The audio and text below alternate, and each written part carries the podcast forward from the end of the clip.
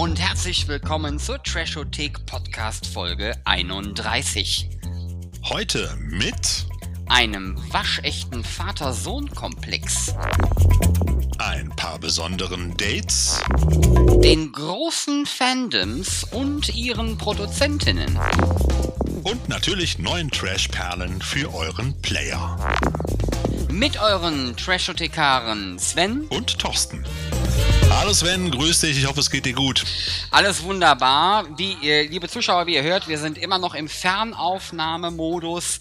Ähm, während der Rest der Gesellschaft Corona offensichtlich vergessen hat, sind der Thorsten und ich der Meinung, ähm, wir sind da noch nicht so ganz durch und deswegen machen wir nach wie vor Fernaufnahmen, um einfach das Risiko zu reduzieren. Ähm, das hält uns aber nicht davon ab, über Themen zu sprechen und vor allen Dingen hält es uns, beziehungsweise es hält uns nicht nur nicht davon ab, es unterstützt uns im Gegenteil sogar, wir können uns eine Trashperle nach der anderen gönnen. Das ist wohl wahr, das muss ich sagen. Äh, ihr habt ja auch gemerkt, dass wir jetzt ein bisschen später dran sind als die letzten Male immer. Diese Folge 31 hat so ein bisschen in sich gehabt. Wir haben das schon mal versucht, vor zwei Wochen aufzunehmen oder vor einer Woche und da hat, uns die Technik leider im Stich gelassen, so ein wenig. Und äh, jetzt sind wir aber dann endlich da. Heute kommt die Folge 31 und wir haben einen wunderschönen, kleinen, aber gemeinen Film mitgebracht, lieber Sven.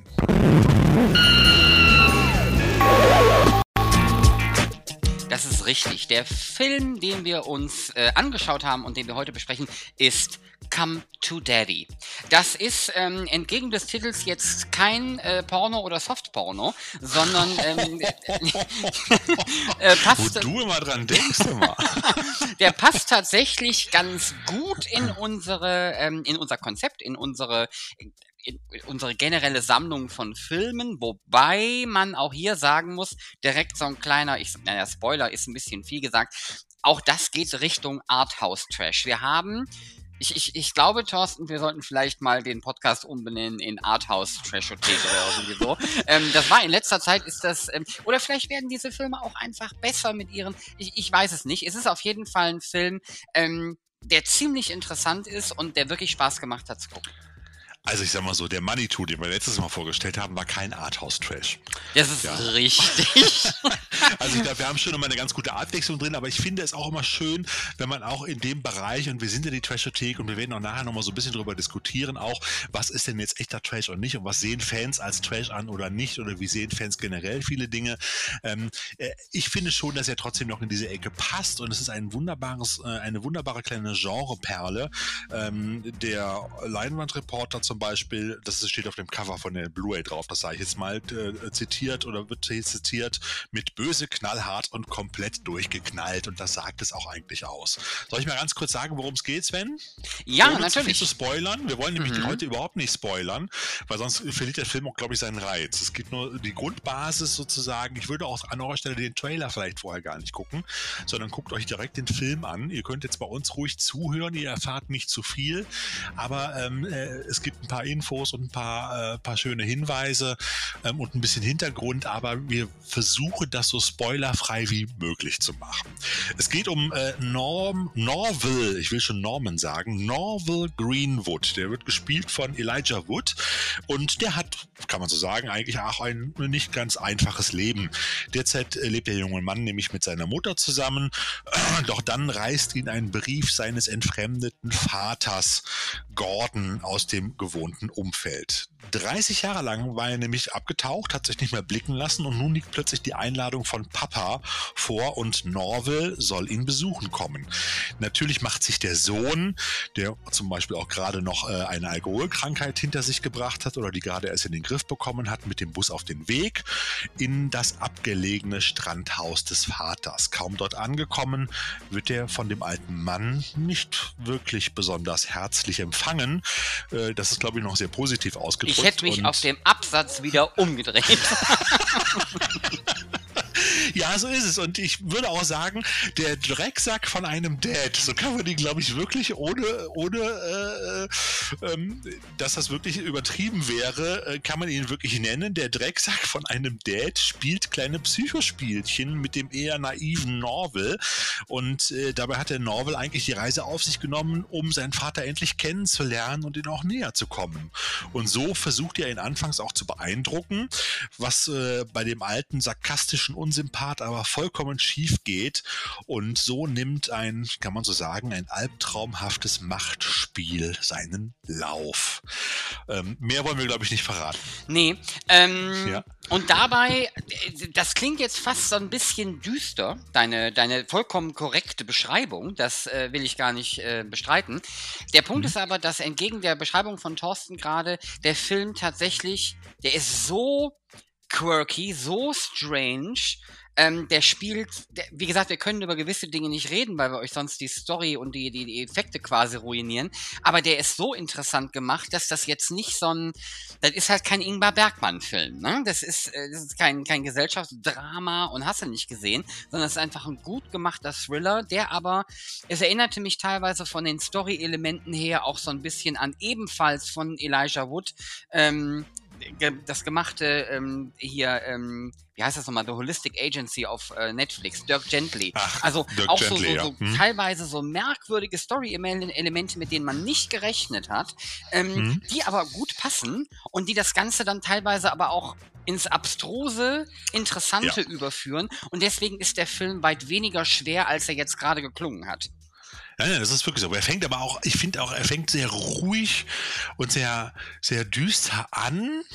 Ähm, man muss aber dazu sagen, auch wenn er sehr ruhig anfängt, ich finde, der ist keine Sekunde langweilig. Er ist immer spannend. Du erwartest, also es ist, äh, da schwelt schon sowas, ist schon sowas, kommt schon so mit rein und du weißt, da passiert gleich irgendwas. Und es ist dieses Spiel zwischen Vater und Sohn, ähm, es ist ja auch eigentlich ein Kammerspiel, ähm, es ist so irre spannend am Anfang, dass du eigentlich gar nicht mehr irgendwie, du kannst deinen Blick nicht abwenden, hin und wartest darauf, was passiert jetzt irgendwann gleich. Irgendwann Übrigens in einer äußerst stylischen und hübschen Kammer.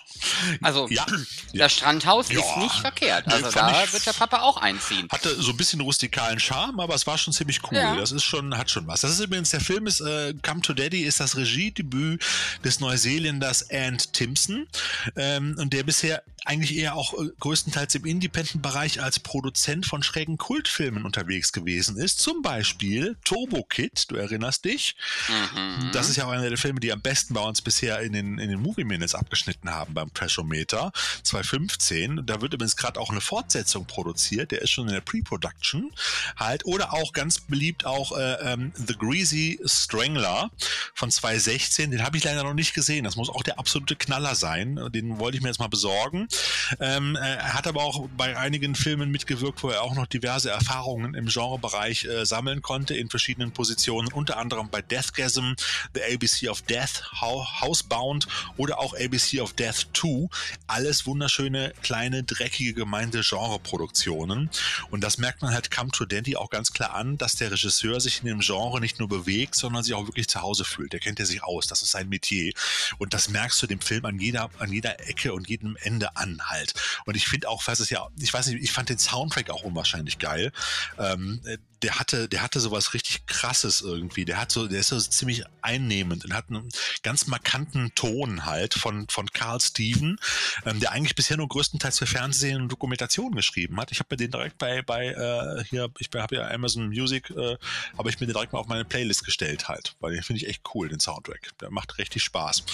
Und ähm, ich finde diese ganze Atmosphäre dieses Films, aber auch das, das Spiel, vor allem erstmal der beiden Hauptdarsteller, Elijah Wood und auch hier ähm, der, der Typ, der den Drecksack Vater Gordon spielt, Stephen McHattie, ähm, das ist, passt alles irgendwie wie ein Puzzleteil ins andere. Und du hast ein, eine wunderbare, ganz tolle Atmosphäre, die immer so ein bisschen hin und her schwingt. Äh, du hast es am Anfang schon erwähnt, so ein bisschen zwischen Arthouse-Trash, das ist aber auch so Kammerspiel meets Genre-Kino, äh, ein bisschen Horror-Trip, ein bisschen Arthouse. Also, wie gesagt, schon ein echter Arthouse-Trash. Da werden so verschiedene Genres auch unter einen Hut gebracht. Und äh, ich finde auch, da wird auch mit den Erwartungen gespielt. Da passieren Dinge, oder da, da, denkst du, da passieren gleich Dinge, die dann doch nicht passieren. Also du denkst, oh, guck mal hier, das passiert jetzt ja, da passiert jetzt was zwischen den beiden und so. Und, und dann äh, wird es aber nicht gemacht halt. Und das finde ich halt auch nochmal ganz interessant. Zum weiteren Cast wollen wir gar nicht viel sagen, weil sich damit teilweise auch Story-Elemente ja. offenbaren würden. Aber zu den beiden Hauptdarstellern mhm. gehen wir mal zu Stephen McHattie, den du gerade erwähnt hast. Ähm, den haben wir alle schon mal gesehen. Ähm, ich, äh, wo war der?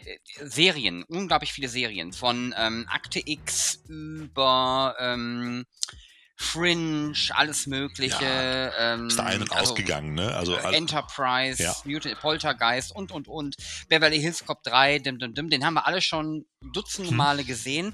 Großartiger Schauspieler. Ja gut, und mittlerweile muss man zu Elijah Wood ja gar nichts mehr sagen. Ja. Also mittlerweile gucke ich, glaube ich, Elijah Wood Elemente, sowohl Serien als auch Filmen, einfach nur noch wegen Elijah Wood, weil der meines Erachtens nach ich glaube, der hat mit, mit Herr der Ringe einfach so viel Geld verdient, mhm. der müsste nie wieder arbeiten.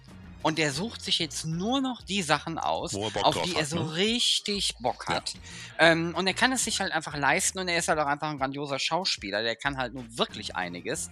Ähm, und deswegen ist es egal, was er treibt in den letzten Jahren.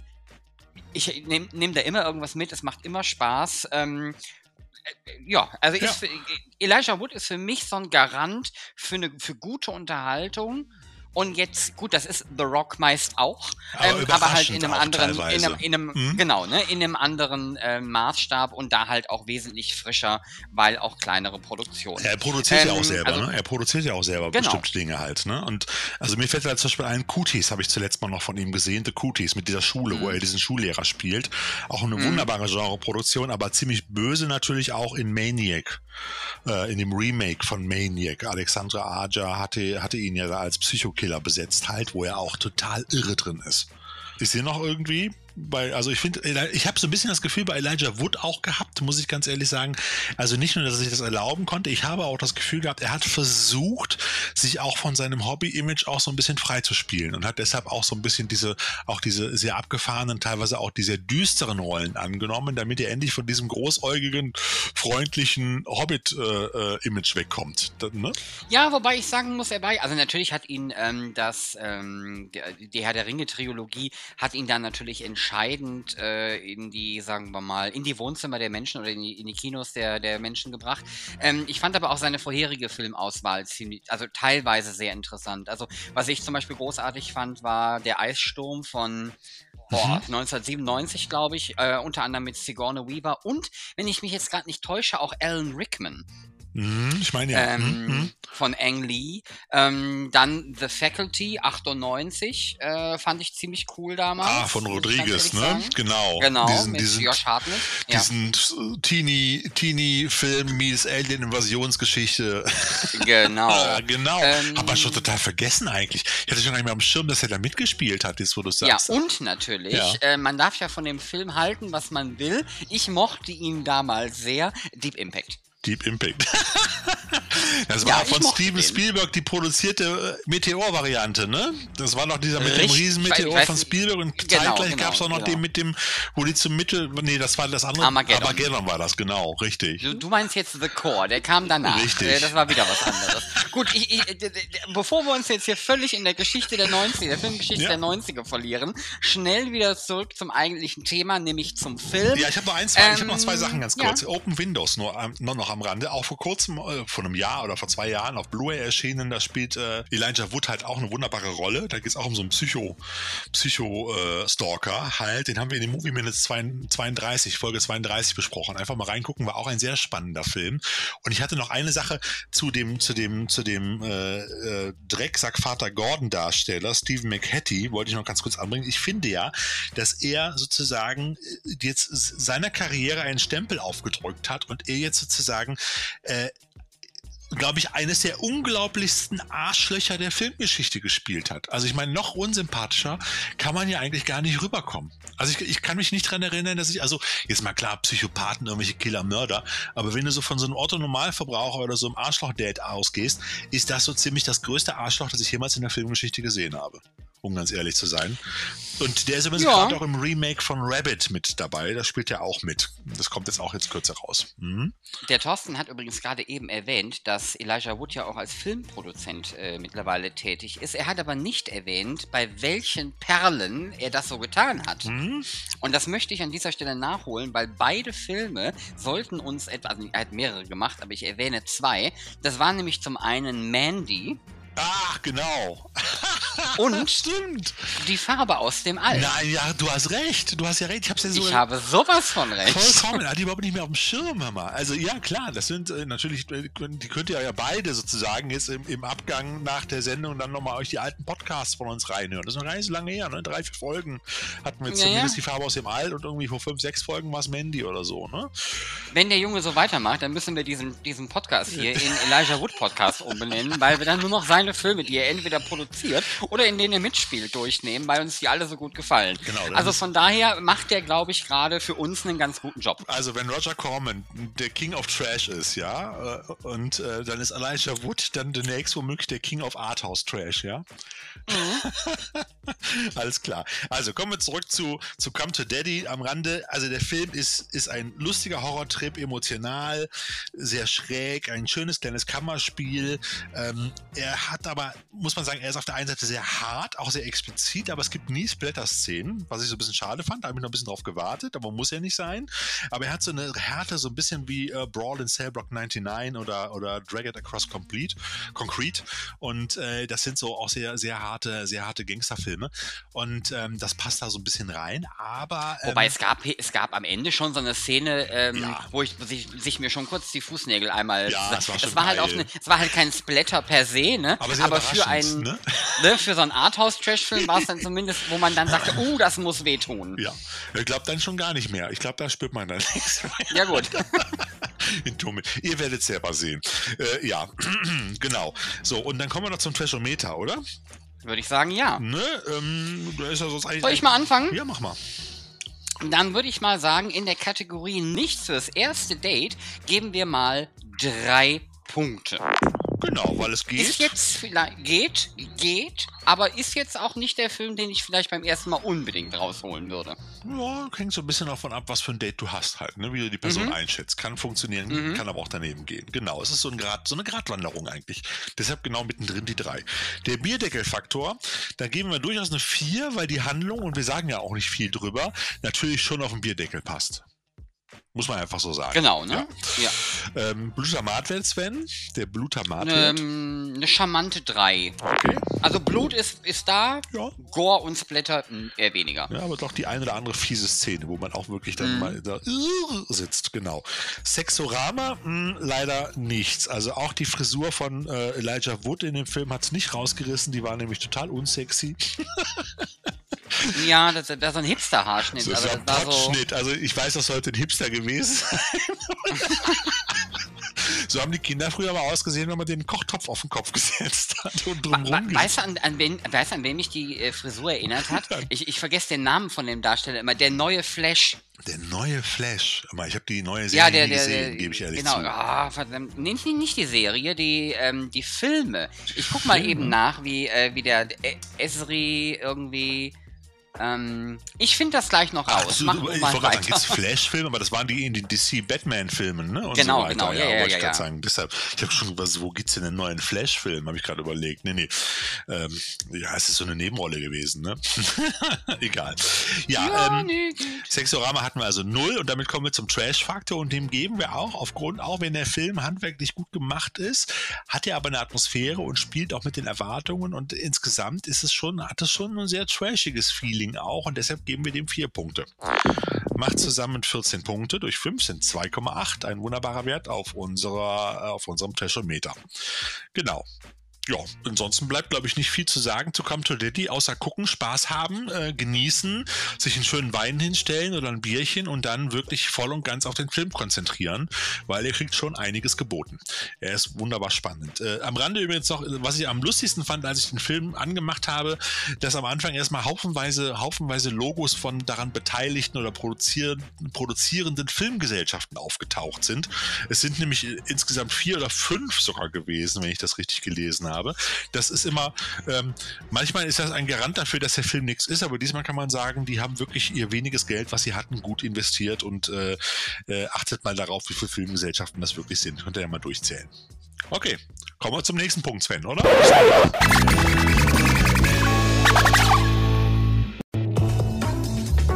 Bist du noch da? Wunderbar, ich bin auf jeden Fall noch da, hatte nur gerade nichts beizusteuern.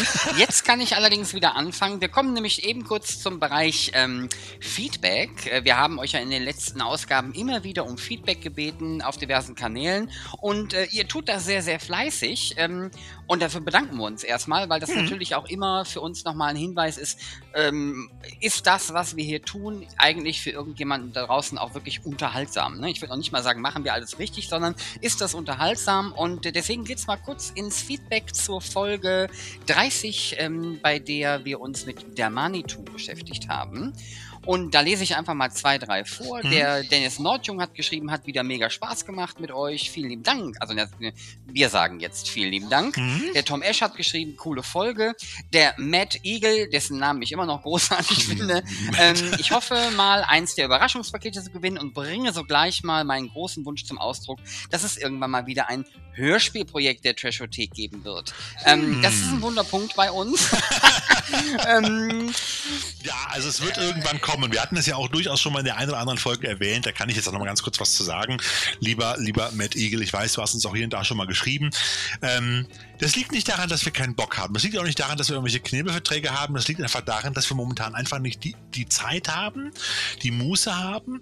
Aber wir werden irgendwann noch einmal noch, und das haben wir schon, das haben wir uns schon gegenseitig versprochen, auch der Sascha, der ist, äh, ja, sich auch etwas zurückgezogen hat, weil er beruflich sehr viel um die Ohren hat, noch mehr als Sven und ich halt, ähm, dass wir auf jeden Fall noch mal zwei Folgen zusammen produzieren werden, um dann Folge 4 und 5 der Trashothek Hörspiel-Saga, so werden wir das dann nennen, auch mal komplett zu machen. Und das Ganze wird ein, insgesamt dann eine wunderbare, runde Sache werden.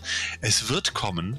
Es wird nicht dieses Jahr kommen, das weiß ich, weil wir haben auch noch ein anderes Projekt davor, da reden wir jetzt heute nicht schon wieder drüber, an dem wir auch wieder, wieder stark arbeiten, weil wir es über die Rampe bringen wollen.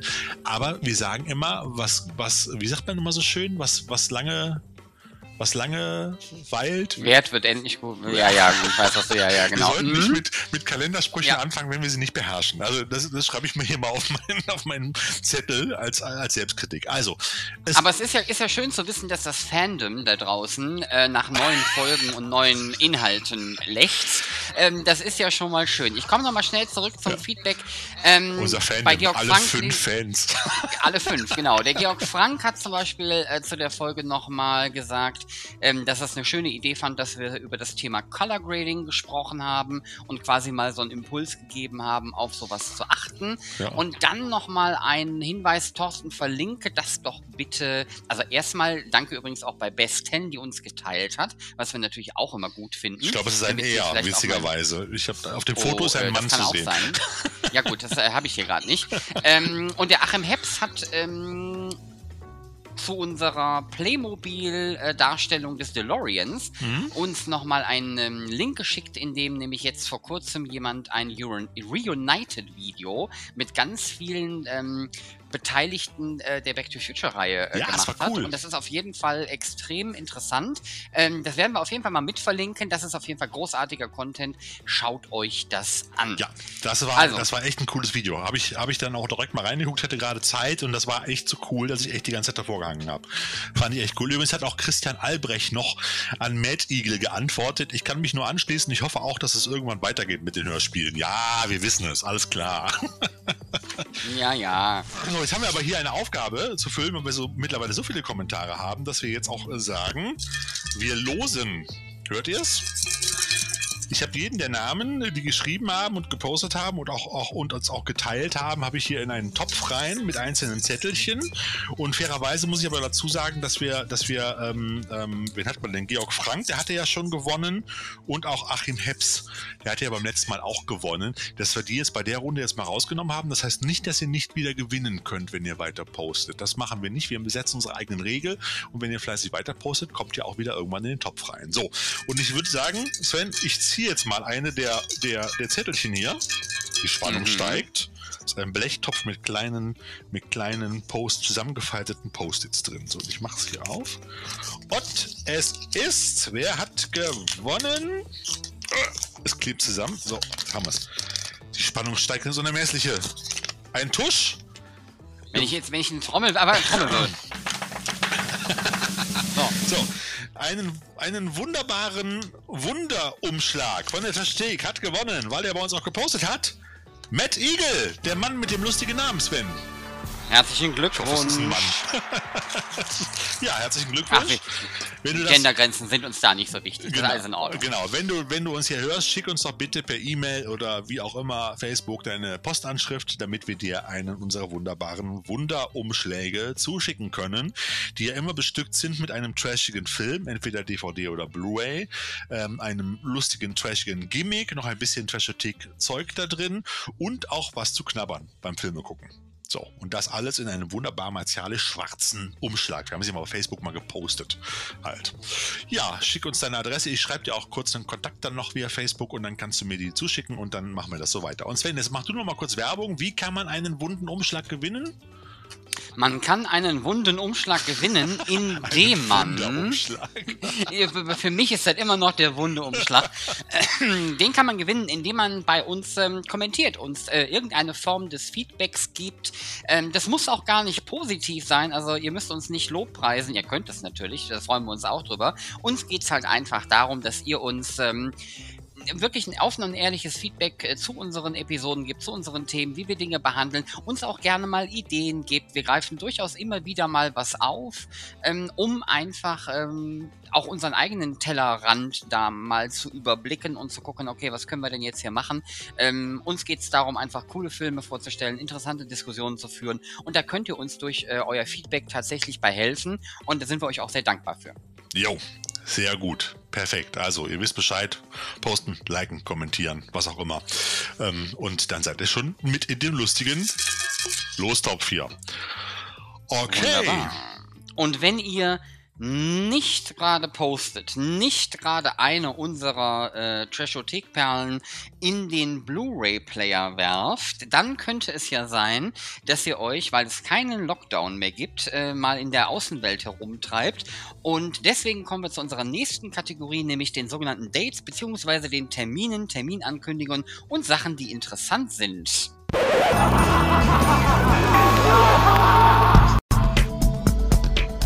Dates sind diesmal etwas anders, weil wir jetzt die Terminankündigungen jetzt gerade nicht so äh, auf Termine setzen, sondern wir haben uns mal ein bisschen mit den Kinoöffnungen im, im Lande, also nicht nur in Nordrhein-Westfalen, sondern in der Bundesrepublik sozusagen beschäftigt. Denn wegen der Corona-Krise hatten ja die Kinos hierzulande überall geschlossen und äh, jetzt lassen eigentlich in allen Bundesländern die Filmtheater unter Einhaltung natürlich äh, konkreter Auflagen endlich wieder ihre Projektoren anlaufen.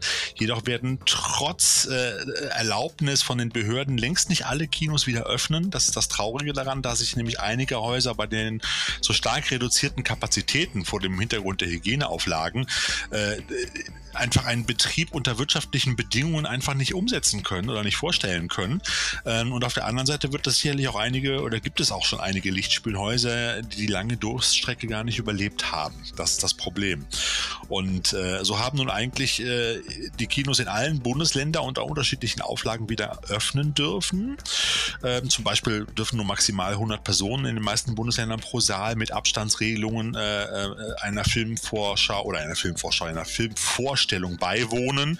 Ähm, aber auch die Erhebung der Kontaktdaten der Besucher findet hier und da auch immer noch statt. Genau. Und äh, bereits im Laufe des Mai ähm, in Hessen, in Saarland, im, im Saarland, äh, in Sachsen und in Schleswig-Holstein, äh, wie auch in Mecklenburg-Vorpommern, Hamburg, Sachsen-Anhalt ähm, und äh, auch Nordrhein-Westfalen ähm, öffnen jetzt wieder die Kinos. Ähm, in Schleswig-Holstein dürfen übrigens dann nur 50 Besucher einen Film zusammen ansehen. Mhm. Ähm, das ist ja auch schon mal eine Auflage. Baden-Württemberg ja. Also ne, Baden-Württemberg, Brandenburg, Bremen, Bayern und Thüringen sind seit letzter Woche wieder mit dabei. Und in Niedersachsen öffnen jetzt am 22. Juni unter entsprechenden Auflagen die Kinoseele. Genau. Ab dem 2. Juli steht einer Wiedereröffnung der Kinos in Berlin, zumindest von Behördenseite, nichts mehr im Wege. Allerdings wird zum Beispiel unter anderem das Traditionshaus Kolosseum ähm, am Prenzlau oder im Prenzlauer Berg, ähm, am Prenzlauer Berg, das da bin ich mir gerade nicht so sicher. Man sagt immer ja, am, aber es ist eigentlich der Ortsteil genau. Prenzlauer genau. Berg, so heißt der Stadtteil. Genau, deswegen, ja, ja, alles gut. Ähm, die haben wohl leider Gottes Insolvenz angemeldet, äh, wie die äh, BZ gestern berichtete. Sehr schade. Das Kino war nämlich, ähm, oder ist vor rund 100 Jahren gegründet worden. Es gehört zu den ältesten deutschen Kinos, ähm, so wurde es zumindest gesagt. Anfang der 90er ähm, haben die Filmproduzenten Arthur Brauner das Gebäude von der Treuhand gekauft äh, und zum Multiplex, äh, Multiplex-Kino umbauen lassen. Ähm, ja. Schade. Ja. Ähm, und das und wird nicht das Problem einzige neben, sein. Das wird nicht das einzige Kino das wird sein. nicht das einzige Ja. sein. Wir haben das in allen möglichen Bereichen, auch bei Kinos. Und äh, es gibt ja noch ein anderes Problem für die Kinos, denn neben den Abstandsregeln, äh, was dann generell zu einer geringen Auslastung der Lichtspielhäuser führt, ähm, äh, gibt es keinen guten Grund, gerade ins Kino zu gehen, in Anführungsstrichen, weil die Filmauswahl so eklatant reduziert ist. Ne? Also, wenn ihr irgendwas seht, was euch gefällt, bitte geht hin und unterstützt, sofern ihr das mit euren, ähm, mit eurem Corona-Hygienekonzept für euch selber vereinbaren könnt. Ne? Jeder Euro hilft. Ähm, aber sagen wir mal so, die großen Knaller, die jetzt eigentlich hätten laufen müssen im Sommer oder die dafür angekündigt waren, auch der ähm, jetzt schon längst überfällige James Bond, die sind halt zum Beispiel in den November geschoben Ja. worden. Und ich bin mir nicht sicher, ob, ähm, wie heißt er nochmal? Ich vergesse den Namen immer. Es ist Tennant, ne? Oder Tennant. Das ist der neue Nolan, oder? Meinst du Ja. jetzt? Ja, ja, ich weiß es gerade Oder auch Tenet. nicht. Ich, ich meine Tenet, ich, Ich- weiß es auch gerade. Ich müsste nachgucken, ganz ehrlich. Ich, ich muss aber immer an den, an den Doctor Who-Darsteller denken, deswegen bin ich immer vollkommen verwirrt. Okay. Auf jeden Fall der neue Nolan, äh, dessen Trailer zumindest interessant aussieht. Der soll jetzt kommen, aber wie gesagt, alles große andere, auch Wonder Woman 84 und sowas, Ja. das ist alles weit nach hinten geschoben. Und das ist natürlich. Ähm, Jetzt mal von, sagen wir mal so, von der Arthouse-Trash-Perle schön und gut, aber damit hältst du halt keinen Kinobetrieb auf, ne? Das ist bitter, es Das ist wirklich ist, äh, bitter. aufrecht. Ja, also das, ist, das werden noch, ich glaube, da werden noch einige Kinos folgen. Das wird echt problematisch werden. Ähm, und wie gesagt, ich glaube auch, dass diese ganze Corona-Geschichte noch nicht vorbei ist, aber das ist ein anderes Thema und da reden wir ein andermal drüber, glaube ich. Ich befürchte nämlich, dass es wieder hochgehen wird. Halt, äh, wenn, du, wenn du dir die Straßen anguckst, was da draußen los ist. Also, ich will ja nicht pessimistisch sein, und äh, aber äh, es ist halt ein anderes Thema. Es ist, äh, ich habe da kein Es gutes ist ein Gefühl anderes gerade. Thema. Da, da Ja. gehen wir jetzt noch gerade nicht hin, weil wir, Ja. wir haben nämlich äh, vor dieser äh, Podcast-Folge, wir haben ja auch immer eine Vorbesprechung, weil wir sind ja Profis, ähm, haben wir ähm, tatsächlich das Thema auch nochmal kurz besprochen und wir haben beschlossen, nee, heute gibt es nur, äh, gibt es nur andere Sachen. Genau. Heute mal nicht. Heute gibt es nur andere Und- Sachen. Genau. Und deswegen, ja, ja, genau. Deswegen kommen wir nämlich zu unserem nächsten Thema.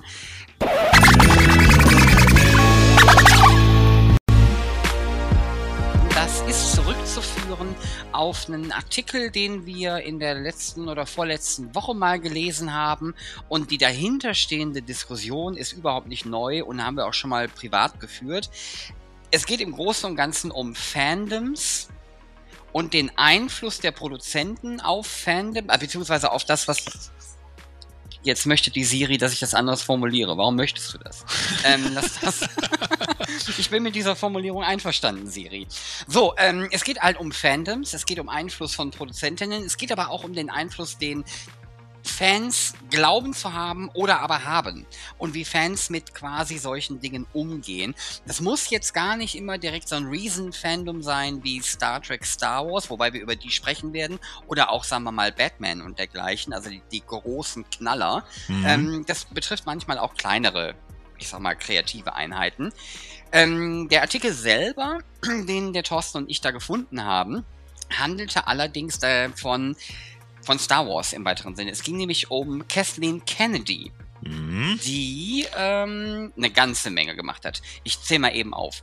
E.T., Poltergeist, Indiana Jones 2 und 4, 4 böse. Zurück in die Zukunft. 1 bis 3, Goonies, Roger Rabbit. 1 und 2, Gremlins. 1 und 2, Arachnophobia, Kongo, einer meiner Lieblingsfilme überdies, Jurassic Park. 1 bis 3, alle Star Wars Filme seit Episode 7 ähm, und die, äh, quasi damit die neue Trilogie, ähm, The Mandalorian und die Ben Kenobi Serie, wie auch ein neuen, neuen Indiana, Indiana Jones. Jones. Genau. Die, die, hat auch Solo und, äh, und auch Rogue One natürlich auch produziert. Also nicht nur, nicht nur Rogue, One. Rogue One, nicht nur die Trilogie. Ja, also das sind noch viele mehr. Das sind nur die Highlights. Also die Frau hat wirklich, äh, sag ich mal, einen ein Blockbuster und Kultfilm nach dem anderen rausgehauen, mehr oder weniger als Produzentin. Natürlich meistens früher immer in Verbindung mit Steven Spielberg. Halt, aber äh, ich sag mal so, die hat sich auch nicht die Butter vom Brot nehmen lassen. Die hat da schon eine ganz beständige das ist schon eine Wirtschaftsmacht und Kraft als Produzentin, wenn du dir siehst, was für Erfolgsfilme die produziert hat halt. Ne? Also und die dürfte schon viel Einfluss halt, haben. Auch, ja. ne? Selber dürfte sie sehr viel Einfluss haben in Hollywood. Deswegen ist es umso erstaunlicher, dass, also der Artikel, den wir, ähm, den wir gelesen haben und der uns dann mhm. quasi äh, motiviert hat, über das Thema zu reden, hat quasi ihre Rolle im, im Star Wars-Fandom äh, besprochen und quasi der Hauptkritikpunkt der Fans an dieser Personalie ist in dem Fall, dass es offensichtlich keinen Masterplan für die dritte Trilogie gab, also für die Teile 7, 8 und 9 von Star Wars. Ähm, es gab da keinen Masterplan, der also keine durch, keinen durchgehenden roten Faden oder zumindest nicht in so einem Maße, wie man das zum Beispiel bei Babylon 5 damals hatte, wo wirklich alles vorgeplant war. Das war ähm, da war so sehr erfolgreich. Viel, ja, aber der Punkt an der Geschichte, wenn man jetzt ganz offen ne, ähm, an, an die drei Filme herangeht, die ich nicht katastrophal fand, ich hatte da durchaus meinen Spaß, auch beim letzten, aber wenn man da ein bisschen genauer hinschaut, dann sieht man eine Menge handwerkliche Fehler, vor allen Dingen zu 90, 95 Prozent im Bereich des Storytelling. Da sind da sind Fehler drin. Da sind nicht nur, da sind nicht nur Fehler drin, die, ähm, die quasi einem aufpoppen, weil das irgendwie nicht stimmen kann, sondern ich sag halt, wenn man eine der größten Trilogien der Filmgeschichte weiterführt. Man weiß, dass man drei Filme bekommt, auch gerade mal charmant 149.000 Milliarden Euro für die Star Wars Rechte hingelegt hat, ähm, dann würde ich mir vielleicht kurz überlegen, was ich in diesen drei Filmen für eine Geschichte erzählen möchte und wie ich da eine Kontinuität reinkriege. Das ist offensichtlich nicht geschehen. Das hat das Fandom kritisiert. Ähm, das kann man ja per se erstmal tun. Das Klar. ist ja vollkommen legitim.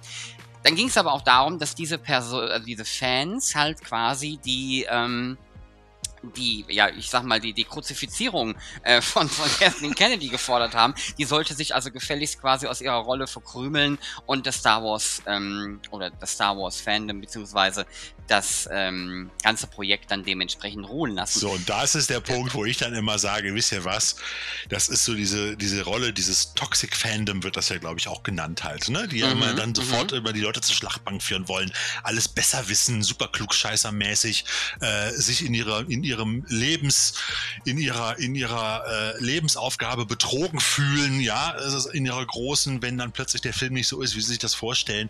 Jetzt mal ganz ehrlich, da muss man auch mal kritisch fragen, ja, du kannst das kritisieren, das ist das eine, aber ganz ehrlich, die macht da einfach ihren Job. Das ist der eine Punkt. Die hat sich wahrscheinlich auch nicht um das Projekt gerissen. Die hat das wahrscheinlich am Tisch bekommen und hat gesagt, so, du machst jetzt die nächsten drei Star Wars Teile, such dir ein paar schöne Regisseure zusammen und lass dir was einfallen. Und nebenher machst du noch Solo, Rook One, die Fernsehserie und dann machst du noch hier Indiana Jones 5 und das und das so. Ja, so läuft das ja im Business. So muss man sich das vorstellen halt. Ja, ne? Das ist so wie bei uns in unserem kleinen Job, wo wir auch fünf Projekte gleichzeitig in der Luft halten müssen und alle erwarten von uns immer Höchstleistungen. 24 Stunden Einsatz rund um die Uhr.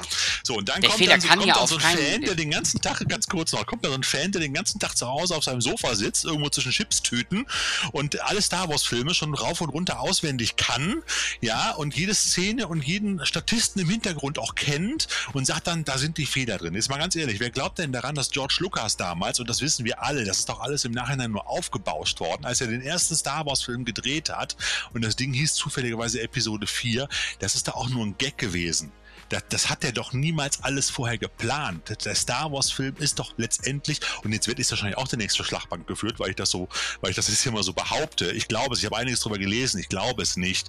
Der hat damals einfach einen Film drehen wollen, der wollte einfach einen Grindhouse-Film drehen, ein bisschen, ein bisschen Bahnhofskino mit ein paar Robotern, Star Wars, der wollte kein Meisterwerk drehen, hat er auch nie vorgehabt. Wenn du dir den ersten Film anguckst, das ist unter den besten Gesichtspunkten, ist das ein Weltraum-Exploitation-Film, in Anführungsstrichen, nur nicht ganz so blutig, weil er er eine niedrigere Zielgruppe angepeilt hat, in Anführungsstrichen. Aber der hat doch vorher kein großes Universum mehr, sondern der hat sich ein bisschen was vom Herr der Ringe geklaut, was aus seinen Lieblingsstucker-Filmen äh, und hat sich das dann alles in seinem Weltall-Universum zusammengeschustert. Deshalb behaupte ich ja auch immer, Star Wars ist kein Science-Fiction.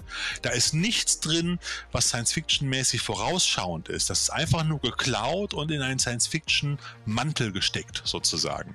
So, und ja, versteht uns da draußen nicht falsch, wir mögen, wir mögen Star Wars. Ich Star sehr. Wars, ich finde Star Wars ähm, super, ne, aber diese Glorifizierung finde ich immer total albern, ganz ehrlich. Wenn, und wer jetzt aber die, man, die, letzten drei Teile motzt, der hätte sich das schon bei Episode 1 bis 3 von dem großen Obi-Wan-Meister George Lucas höchstpersönlich eigentlich in Strick nehmen müssen. Ja, nein, nein, nein. Ich meine, auch damals gab es nicht. Das ist ja das Interessante, ne? Ähm, es, es, gibt in dieser, es gibt in dieser Diskussion zwei Punkte. Zum einen, ja. ähm, natürlich musste man George Lucas für, für eins bis drei, also äh, die, die muss man genauso kritisieren. Da waren ja auch viele, viele Punkte drin. Ähm, ich glaube zum einen, es ist natürlich nicht Kathleen Kennedys Schuld alleine. Die wird, nee. die ist ja nicht die weise Morla, die da sitzt und niemand redet mit ihr. Also das, das, muss man ja auch mal sehen. Da sind ja noch andere Leute involviert. Das heißt, der der Fehler, da keine ordentliche Planung reinzubringen in diese drei Teile, eine, eine kohärente Erzählstruktur, ähm, der liegt nicht nur bei ihr. Das hätte auch spätestens der erste Regisseur merken dürfen und äh, dann mal den Nachfolger vielleicht anrufen können und sagen können, hör mal, ähm, da müssen wir mal reden. Also vor, vor allen Dingen, da man ja auch sieht sieht, wie bei The Mandalorian, das Storytelling auch funktioniert. Ja. Auch bei diesen Menschen. Ne? Es ist halt, ähm, so, das ist der eine Punkt. Es ist, glaube ich, ein ähm, der andere, es ist, glaube ich, der Zeit Ja, der andere Punkt, ne? das vielleicht auch. Der andere Punkt, der, ähm, der mich an der Geschichte sehr, sehr stört, ist, dass ich unglaublich viel Frauenfeindlichkeit in der ganzen Diskussion mitbekommen habe. Ja. Also ähm, ich kann eine Person dafür kritisieren, dass sie vielleicht auch tatsächlich einen Fehler gemacht hat. Ich sehe tatsächlich ähm, die, die, den Aufbau der, der Trilogie als Fehler, weil er nicht nicht gut gemacht wurde, obwohl dafür waren die Endergebnisse aber wirklich überraschend gut. Ähm, das ist aber dann, das muss ich nicht am Geschlecht festmachen. Ähm, das äh, hätte auch einem Mann genauso gut passieren können und ist Männern ja auch schon oft genug passiert. also warum, genau, ne, warum sie als Frau da jetzt nochmal, also warum ihr Frau sein ähm, da jetzt nochmal besonders äh, vorgehoben wurde, ähm, äh, erschließt sich mir nicht, beziehungsweise erschließt sich mir schon. Ich habe da so diesen, ähm, diesen Comic-Shop-Verkäufer aus den Sims, äh, den Comic-Buch. Nein, den Comic-Shop-Ladenbesitzer aus den Simpsons. Der ist da immer so mein Paradebeispiel. Da brauchst du nur hier in Düsseldorf ähm, in den Comic-Shop zu gehen. Da sitzt auch so ein. ähm, wo halt einfach generelle, vielleicht auch berechtigte Kritik an Inhalten, an Strukturelementen und an Entwicklungen halt immer nochmal gepaart wird mit entweder Frauenfeindlichkeit oder sonstigen ähm, Geschichten, die, weiß ich, weiß ich nicht, dann, dann ist die Person vielleicht schwarz und dann ist es deswegen, also das sind Sachen, die haben dann für mich damit nichts zu tun und deswegen finde ich das immer extrem widerlich an der Stelle. Ja. Ähm, das wir, wir haben ändern, das gleiche. Ne? Das ist ja das Problem, ist, das Internet ist voller frustrierter Trolle und die findest du nicht nur im politischen Bereich, die findest du natürlich auch im Filmbereich und äh, äh, daher genauso. Und äh, das ist halt immer, ich, äh, also ich kann das dann auch oftmals nicht mehr ernst nehmen. Klar musst du das als, als Tendenz natürlich ernst nehmen und auch kritisieren und auch kritisch hinterfragen, wie du es ja auch tust halt. Aber ich kann dann diese Leute teilweise nicht mehr ernst nehmen. Das ist so für mich manchmal, wir hatten ja auch schon mal den einen oder anderen Kommentar, den ich dann auch äh, mit einem entsprechenden bösen Kommentar auch versehen habe, nach dem Motto, es gibt auch eine gewisse, gibt auch eine gewisse Art, wie man, wie man respektvoll miteinander umgehen kann, auch wenn man eine andere Meinung hat, in Anführungsstrichen. Mhm. Und dann hat man sich dann auch im Nachhinein dann bei, bei uns auf der Facebook-Seite auch entschuldigt halt für den Ton. Der West hat mit ihm durchgegangen. Ja, dann muss man halt einfach mal vorher dreimal Luft holen, ums Haus laufen und sich wieder reinsetzen, weil wir ja auch irgendwelche Sachen präsentiert haben, die kein echter Trash wären. Das ist ja genauso eine Diskussion. Also Star Wars hin oder her. Wenn du dich mit drei Trash-Fans unterhältst, äh, was ist denn echter Trash? Dann sagt der eine, der Trash, echter Trash ist nur Ed Wood oder nur Sachen, die aus, aus äh, die, die äh, ernst gemeint waren, aber dann fürchterlich in die Hose gegangen sind oder aufgrund von äh, wenigen Mitteln einfach scheiße geworden sind, aber die haben von Herzblut her und von allem gedacht, sie drehen einen großen Film. Echter Trash ist kein Asylum, weil das ist ja Fake Trash, das geht ja gar nicht, das kann man ja gar nicht besprechen, das muss man boykottieren. Und da gibt es ja diese Diskussion auch. Und wie vehement da manchmal diskutiert wird, da habe ich schon keinen Bock mehr drauf, ganz ehrlich. Ich sage immer, immer ich mach den, wir machen den den Blick über den Tellerrand und entweder du, du kannst ja dagegen sein, du kannst es ja auch nicht mögen, ist ja vollkommen in Ordnung, ist ja dein gutes Recht. Du Dann musst hör es ja nicht uns gucken. halt auch einfach nicht zu oder guck die Sachen. Das Ja, ist der entscheidende Punkt. genau. Ne? Also wenn, wenn wir dafür wenn wir jetzt dafür kritisiert würden, ne, wie unsere Sendung aufgebaut ist und so, wir haben ja gerade eben gesagt, wir wir nehmen euer Feedback heißen, ja, also Genau, wir nehmen euer Feedback ja ernst und das tun wir auch. Aber ich muss bei manchen Punkten einfach sagen, dass ich dann sage, ähm, okay, da gehe ich jetzt aber nicht mehr mit. Äh, bei gewissen Sachen gehe Ja. ich mit, aber bei anderen nicht. Und ich bin halt genauso wie, äh, äh, und du bist vor allen Dingen der, der Hauptproduzent quasi. ähm, das ist unsere Sendung und wir entscheiden, welche Schwerpunkte wir Ja. setzen. Und natürlich kann man immer fragen, hat man sich vielleicht irgendwann von einem, von einer Ursprungsidee entfernt, aber das gehört zu Entwicklungen von, von Kreativ-Content meines Erachtens nach auch dazu. Und ähm, dann gehe ich quasi auf die, auf die nächste große Fandom-Krise zurück. Ähm, Star Trek. Also ich Mhm. meine, was sich Discovery alles anhören musste, das, das war ja nicht mehr feierlich. also ich bin ja, komme ja ich auch aus diesem Fandom. Es ist irre, oder? Also und ja, viele, viele Punkte sind, sind korrekt im Sinne von, ja, ähm, die erste Staffel von Discovery war schon teilweise merkwürdig. Ich bin auch kein Freund der Erzählstruktur der ersten Staffel von Discovery. Ähm, das, aber deswegen würde ich mich oder wie soll ich das formulieren? Ist, ich habe es mir trotzdem angeguckt, ich habe erkannt, was die Produzenten gewollt haben, versucht Ja. haben, äh, was ihr Ziel war. Ich habe gesagt, okay, das ist es für mich nicht. Ich habe trotzdem direkt mit der zweiten Staffel direkt angefangen, als sie kam, weil ich auch einfach neugierig war. Ich gebe den Sachen auch eine Chance und vor allen Dingen, wenn ich mir dann immer diese Verklärungen anschaue, das ist genauso wie was du gerade eben zu Star Wars gesagt hast. Ja. Ähm, Entschuldigung, die erste Staffel von Star Trek The Next Generation, äh, Generation war ja jetzt auch kein, ähm, äh, also, äh, da, da gibt's ja auch Episoden, die ähm, grenzwertig sind. Naja, Und die Serie hat, Ja. es ist, es, ich habe das die Tage nochmal in einem YouTube-Video gesehen, es gilt ja auch quasi als Fluch von Star Trek, dass jede Star Trek-Serie Minimum in der ersten Staffel das Potenzial nicht entfaltet. Das hat Voyager nicht getan, ähm, das hat angeblich Deep Space Nine nicht getan, wobei ich das aus heutiger Sicht anders sehe. Es damals als aber roundabout, ich sag mal 14-Jähriger oder so, tatsächlich auch so gesehen habe, in Anführungsstrichen. Ne? Da ändern sich ja auch Perspektiven. So, ähm, lass mal eben fertig machen den Punkt, weil der Mhm. hängt tatsächlich zusammen.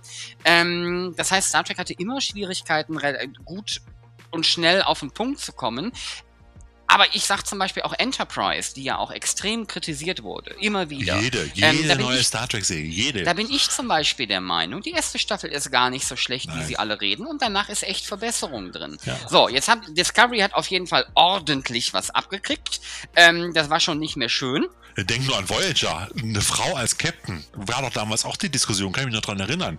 Da war ich noch in, Ja, vielen, in vielen Stammtischen unterwegs und so weiter, weil wir damals auch so eine Art Transwarp-Show im Radio gemacht haben, im Lokalradio halt. Und da war ich mit, mit zwei, drei Freunden waren wir immer unterwegs. Da wurde, da wurde echt, da habe ich echt gedacht, in was für einer Welt leben wir eigentlich? Man kann doch keine Frau als Captain irgendwo auf ein Raumschiff setzen, die parkt doch sofort falsch ein. Das waren die Diskussionen, die da geführt wurden, wo ich gedacht Also, jetzt mal ganz ehrlich, ja, da kam ja auch mal ein Galaxy Quest, da hat auch ein Mann hinterm Steuer gesessen, der hat auch Schrammen reingefahren. Nein, aber, aber äh, es ist halt, du, du packst du sitzt da manchmal und denkst so, ich möchte hier gar nicht zugehören. Ich möchte gar nicht sagen, dass ich ein Star Trek-Fan bin. Ich möchte manchmal nicht mit diesen Leuten in einen Topf geworfen werden. Ganz ehrlich. Ja, ja. Das- Und vor allen Dingen, ja? damit schließe ich meinen Punkt ab. Was mich immer wieder erstaunt, ist die, ähm, das Durchhaltevermögen dieser Menschen mit ihrer negativen Meinung. Ich, ich folge zum Beispiel bei Twitter, folge ich dem offiziellen Star Trek-Account, der ja auch relativ, der sehr aktiv ist und sehr viele gute Sachen macht, äh, auf viele Dinge hinweist und wirklich auch den Geburtstag und Todestag wirklich von der Person, die irgendwann mal in den 60er Jahren durch die Originalserie gelaufen ist. Also die, die, die haben ein unglaubliches Wissen, das Ja. sie da raushauen und Informationen Das ist ja und so. auch gut. Und wenn ich, jetzt, Ja. jetzt kommt der Punkt, wenn- ich dann äh, einen Star Trek Post sehe von, von denen, die dann sagen, weiß ich nicht, ähm, äh, Person XY ist jetzt im Alter von 88 Jahren gestorben, die hat in der Folge XY ähm, mal irgendwann dem Captain eine Tasse gereicht oder so. Und wenn dann in den Kommentaren darunter direkt kommt, und Discovery ist übrigens scheiße, Star Trek ist tot. Und dann denke ich mir so, was, also, Weißt du, wenn man das bei einem Post macht, in dem gefragt wird, okay, was haltet ihr von Discovery oder so? Ja, verstehe ich. Aber das, das, ja. Dann sitze ich da und denke mir, Mädchen oder Junge, je nachdem, was das jetzt gerade ist, ich sage mal an der Stelle gerne Mädchen, das ist so, dann denke ich mir, hast du nichts anderes zu tun, glaube, als den lieben langen Tag darauf Männer. zu warten. Ich glaube, es sind Ja, es sind natürlich, es sind, das ist tatsächlich, es sind Männer meistens. Ähm, hast du nichts Besseres zu tun, als darauf zu warten, jetzt zweieinhalb Jahre oder fast drei Jahre nach dem Start von Discovery noch immer dein und das ist nicht respektierlich ja. gegen das äh, Syndrom jetzt, dein, dein, dein, dein Tipp Tourette da rauszuhauen und immer wieder zu sagen, wie scheiße du alles ja. findest. Ja, ich mein Gott, dann guck es doch nicht, abonniere den Kanal nicht und bedauere, dass sich Star Trek halt irgendwie nicht entwickelt hat, wie du das haben willst. Aber du hast immer noch 500 Episoden aus der Vergangenheit, die du gucken kannst. Ich, also ja, hm. ich glaube, ich glaube, das ist natürlich durch die durch den Siegeszug des Internets und den immer mehr Möglichkeiten, den, dem einfacheren Zugang. Äh, früher musste man noch eine eigene Homepage bauen, um irgendwie im Internet teilzuhaben. Heute machst du drei Klicks bei Facebook und kannst losbrüllen holen. Ja, und ich glaube, das ist ja nicht nur, das ist ja nicht nur in dem Bereich, sondern in, in allen gesellschaftlichen Bereichen. Über die Politik, über den Sport, egal wo du hingehst, hast du genau diese Leute ja. da. Und ich glaube, es hat mit einem A sehr hohen, das ist meine persönliche Meinung, mit einem A sehr hohen Frustrationsfaktor dieser Menschen zu tun, die vielleicht sonst im Leben nichts anderes mhm. haben. Ähm, und äh, sich dann da auskotzen, weil sie es sonst privat nicht können. Weil früher war es ja so, oder bist du auf so einem Star Trek Stammtisch gefahren und hast dann deine fünf oder zehn oder zwanzig Leute da getroffen, die du immer so in lockerer, immer wieder im lockeren Wechsel mit anderen Leuten getroffen hast. Man war auf verschiedenen Stammtischen Stammtischen unterwegs. Und wenn da einer scheiße war, und der hat da richtig jemanden angegangen, dann musste der auch damit rechnen, dass er eins aufs Maul bekommen hat. Ich meine, Star Trek-Fans sind jetzt nicht per se gewalttätig gewesen, ganz im Gegenteil, da war die Wahrscheinlichkeit eher geringer. Aber im Internet sitzen die ja in dieser Anonymität und hauen da Sachen raus, wo ich manchmal denke, dich würde ich gerne mal unter vier Augen sehen, ganz ehrlich, dir würde ich mal Manieren beibringen. Und das würde nicht nett ausgehen. So, und äh, da war das noch was anderes. Da haben wir zwar auch unterschiedliche Meinungen gehabt, da wurde auch mal rumgenölt, aber da wurde man nicht persönlich für eine andere Meinung angegriffen.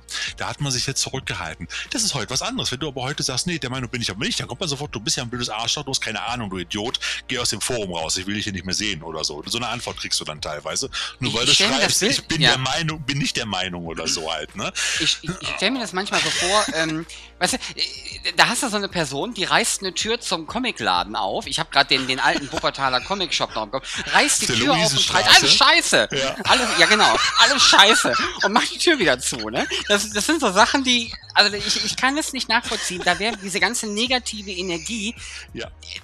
das bringt mich doch auch persönlich überhaupt nicht weiter. Nee. Und ich, ich sage aber an der Stelle auch, damit man mich da fragt, ich bin, ich, ich gucke mit ganz viel Erwartung auf die neue äh, Pike-Serie, weil auch ich der Meinung bin, Star Trek muss gerade andere Dinge kommunizieren, in Anführungsstrichen. Ähm, und ich hoffe, dass das eine interessante Serie wird. Aber wenn nicht, ja, dann habe ich halt Pech gehabt. Und dann, dann mache ich halt äh, die dritte Staffel von Next Generation zum 400. Mal an. Oder bei mir ist es dann ja. häufig Enterprise. Ne? Und dann, dann stelle ich mich aber nicht, vor allen Dingen nicht in dieser Intensität, dass man die ersten zwei Wochen eventuell noch darüber oder die ersten zwei Monate darüber spricht im Dialog, in einem vernünftigen Dialog, was man davon hält und und und. Alles schön und gut. Es soll ja auch ein Austausch stattfinden. Aber zweieinhalb Jahre nach dem Start einer Serie immer noch unter alles, was da kommt, erstmal so einen richtig dicken verbalen Haufen zu legen, da denke ich mir halt manchmal, das bringt doch jetzt auch nichts. Ja, also für alle, die. Ihr seht, ihr, ihr, seht an der Stelle, ich, ich bin, bin da äußerst. Wir sind hier nicht beim Star Trek Stammtisch. Es ist immer noch die Trashothek, aber äh, es kommt vielleicht auch so ein bisschen, bisschen böse rüber. Also prinzipiell verurteilen wir das Fandom natürlich überhaupt nicht. Ganz im Gegenteil, wir sind ja selber Fans. So Fandom und Fans sind erstmal per se was Gutes, weil man einen gemeinsamen Nenner hat, weil man sich gemeinsam für etwas äh, engagiert, weil man für etwas brennt vor allen Dingen, weil man etwas cool findet und so weiter und so fort. Das Problem sind aber halt einmal die Fans und das sind, das gefühlt werden es mehr, aber ich glaube, es sind nicht mehr, es sind die gleichen wie früher, nur die trauen sich jetzt mehr, die halt immer meinen, in Anführungsstrichen, ihre Meinung ist die einzig wahre. Ähm, äh, das, und äh, die haben die Weisheit mit Löffeln gefressen und alle anderen haben ja keine Ahnung. Ich habe aber noch einen Punkt, Sven, den ich, äh, den ich noch zu dem Thema einbringen möchte, weil ich habe mir auch so ein bisschen Gedanken im Vorfeld gemacht und habe mir überlegt, wie würde ich denn mit sowas umgehen, wenn ich jetzt Kathleen Kennedy wäre oder auch jemand anders? Spielt ja keine Rolle, ein Produzent, der eine neue Serie von einer, von einem, äh, aus einem sehr beliebten Genre oder einen neuen Film rausbringen wird. Ob es jetzt Star Wars ist, ob es jetzt, keine Ahnung, äh, Jurassic Park ist oder wo es auch noch überall Fans, Doctor Who, eine neue Doctor Who-Serie, ja, oder irgendwas anderes Trashiges, wo es auch viele Fans von gibt. Ähm, da gibt es ja auch immer so dieses wunderbare Wort Marktforschung, ja, das kennen wir auch. Marketing, mhm. Marktforschung, Marktforschungstool und die sozialen Medien sind da ja mittlerweile auch komplett eingekreist und die Leute gucken natürlich auch, was finden die Leute gut, was finden die schlecht. So, jetzt hast du aber das Problem, dass das Fandom in bestimmten Bereichen, gerade auch bei den Bereichen, über die wir gerade gesprochen haben, dann natürlich A, sehr engagiert ist, B, sehr laut ist und C, auch manchmal sehr unflexibel ist, um es mal nett auszudrücken. So. Mhm. Und was eigentlich meiner Meinung nach dazu führt, wenn du dich immer nach dem Fandom richtest, weil du, wir reden ja auch, wir reden ja so ein bisschen über den Einfluss des Fandoms auch. Was hat das Fandom für einen Einfluss? Wenn du das nach Marktforschungskriterien siehst, hat das natürlich einen Einfluss, weil die Fans ja auch hinterher die Kunden sind, die das auch gucken sollen und auch das Geld wieder reinbringen sollen in dem Sinne.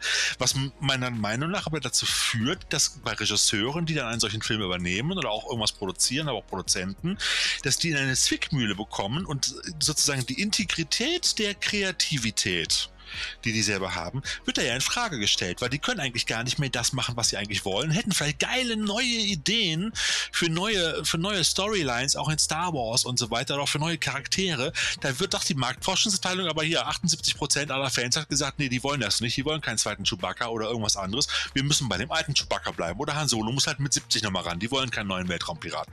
Jetzt mal als Beispiel. So, dann wird mhm. das nicht gemacht. Dann werden die Alten wieder vor die Kamera gezerrt, werden nochmal ein bisschen glatt gebügelt, ja, ein bisschen abgeklopft abgeklopft und dann dürfen die noch mal ein paar Minuten vor der Kamera rumstolzieren, bis sie dann abgeknallt werden oder so. Halt, äh, das, das führt natürlich auch dazu, dass die Kreativität, dass, dass, ich auch, dass sich auch so Serien und auch, auch äh, große Produktionen wie Star Wars natürlich nicht wirklich weiterentwickeln. Und da war natürlich The Mandalorian, fand ich, äh, auch ein mutiger Schritt oder eine Sache, wo man sagt, da, die haben sich schon einiges getraut und aus dem Fenster gelegt. Allein die ganze Atmosphäre und Art dieser Serie ist ja schon von Star Wars schon ein bisschen abgedockt, auch wenn sie in dem ganzen Universum spielt. So, und ähm, deshalb glaube ich, dass, dass dieser Einfluss des Fandoms auf der einen Seite natürlich positiv sein kann, wenn es kreativ und, und auch flexibel ist und auch will, dass was Neues passiert. Aber jetzt mal hast du das Gefühl oft, dass wenn die wirklich mal was Neues machen, dann hast du da auch wieder die Hälfte der Leute, sagen, das ist doch kein Star Wars mehr, das ist doch alles andere, du kein Star Wars mehr oder Star Trek jetzt bei, bei äh, äh das war doch mal was Neues bei, bei äh, äh, der neuen Star Trek-Serie zum Beispiel. Aber die kreative Integrität ist halt äh, nicht mehr gewahrt, weil entweder richtest du dich nach den Fans oder du wirst in der Luft zerrissen. Die wollen ja, ja teilweise auch nichts Neues. Die wollen ja eigentlich oftmals, habe ich immer ja, das Gefühl, das ist meine Einschätzung, widerlegt mir das, schreibt mir Kommentare, wenn ihr sagt, ich bin da sofort dafür, dass wir demnächst irgendwie ganz andere Captains bekommen oder ganz andere, ganz andere neue Ideen in unseren Lieblingsserien. Auch ein weiblicher James Bond steht ja auch zur Diskussion oder sowas. Gab es ja mal erst, wo er schwarz werden, dann war er plötzlich weiblich. Da habe ich dann auch gedacht, so, versteht das bitte da draußen nicht falsch. Ich bin immer dafür. Bei Ghostbusters fand ich das sehr amüsant und sehr lustig und ich fand diese ganze Diskussion, diese, auch wirklich diese, diese, diese Trolle und diese Hater und diese toxischen Fans, die dann den Verrat an Ghostbusters herbeigeschrieben und herbeigebrüllt haben, bis hin zu Morddrohungen an den neuen Schauspielerinnen, habe ich für vollkommen idiotisch gehalten. Ich fand's lustig. Bei James Bond ist es was anderes. Ich finde James Bond, ich bin jetzt auch kein Fan, der kann schwarz sein, der kann grün sein, der kann pink sein, der kann auch schwul sein, das ist mir alles scheißegal. Ja, sag ich mal. Aber James Bond Bond ist halt vom Namen her ein Mann für mich. So. Und dann, mm. und dann sollen sie halt eine neue kreative Agentin den zur Seite stellen, die irgendwann das übernimmt oder so.